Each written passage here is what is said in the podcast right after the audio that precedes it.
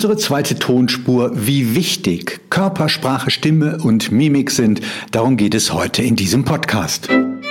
Medientraining, der Podcast von Martin Kerscher. Und der ist am Mikrofon. Herzlich willkommen zu dieser Folge.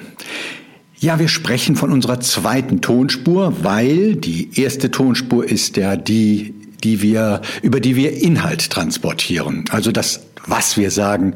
Und unsere zweite Tonspur ist das, wie wir es sagen. Oft ist es viel, viel wichtiger, was auf der zweiten Tonspur passiert. Wie kommt man zu diesem Gedanken?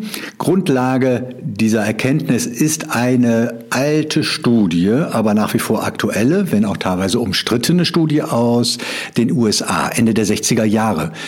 Dort hat Professor Albert Merabian einmal untersucht, welche Bedeutung Inhalt, Körpersprache und Stimme und Tonfall auf das haben, was wir inhaltlich transportieren und was wir insgesamt transportieren.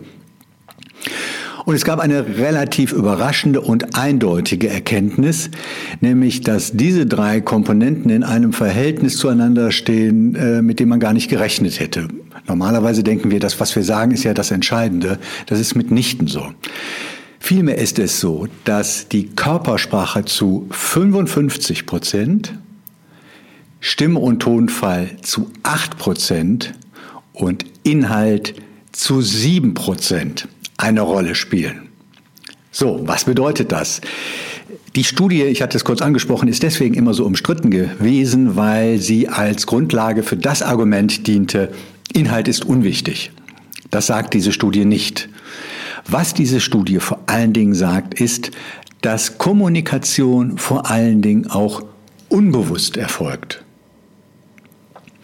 Und immer dann, wenn körpersprachlicher, nonverbaler Kommentar und unsere verbale inhaltliche Behauptung auseinanderfallen, immer dann glauben wir den Botschaften von Stimme und Körper weitaus mehr. Das klingt jetzt ein bisschen abstrakt. Ich will das versuchen, an einem Beispiel zu machen. Leider können Sie mich nicht sehen, deswegen müssen Sie sich das vorstellen. Ich würde vor Ihnen stehen, zusammengesunken etwas, halte mir fest den Bauch und sage, mir geht es heute richtig gut.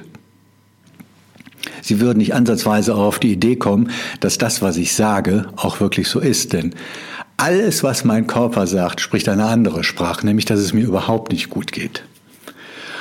Und das, was da passiert, passiert eigentlich auch immer auf einem viel, viel niedrigeren Level. Also ich hatte zum Beispiel mal in einem Medientraining einen äh, Finanzvorstand, wir haben so ein Probeinterview geführt und bei der Frage, ja, wie sind denn die Zahlen des vergangenen Jahres ausgefallen, antwortete er und kratzte sich dabei im Hinterkopf. Das fand ich ganz spannend, dass ich ihn danach angesprochen habe und gefragt habe, also wissen Sie, mir ist aufgefallen, dass in dem Augenblick, als ich Ihnen diese Frage nach den Zahlen gestellt habe, Sie sich am Hinterkopf gekratzt haben, so als würden Sie sich noch etwas überlegen oder seien Sie sich nicht so sicher. Als er dann sagte oder so, die Zahlen sind hervorragend ausgefallen, das sagte er nämlich im Interview. Irgendwie passte das nicht zusammen. Und er gab mir recht und sagte, stimmt, wir haben bei diesen Zahlen noch ein wichtiges Thema, das noch ungeklärt ist, das wir noch besprechen und das wir noch lösen müssen. Deswegen war ich bei der Antwort so etwas verhaltener. Ich sagte, sehen Sie, und ich habe es irgendwas, ich habe es gesehen. Ich habe gesehen, dass es da irgendwie noch ein anderes Thema gibt.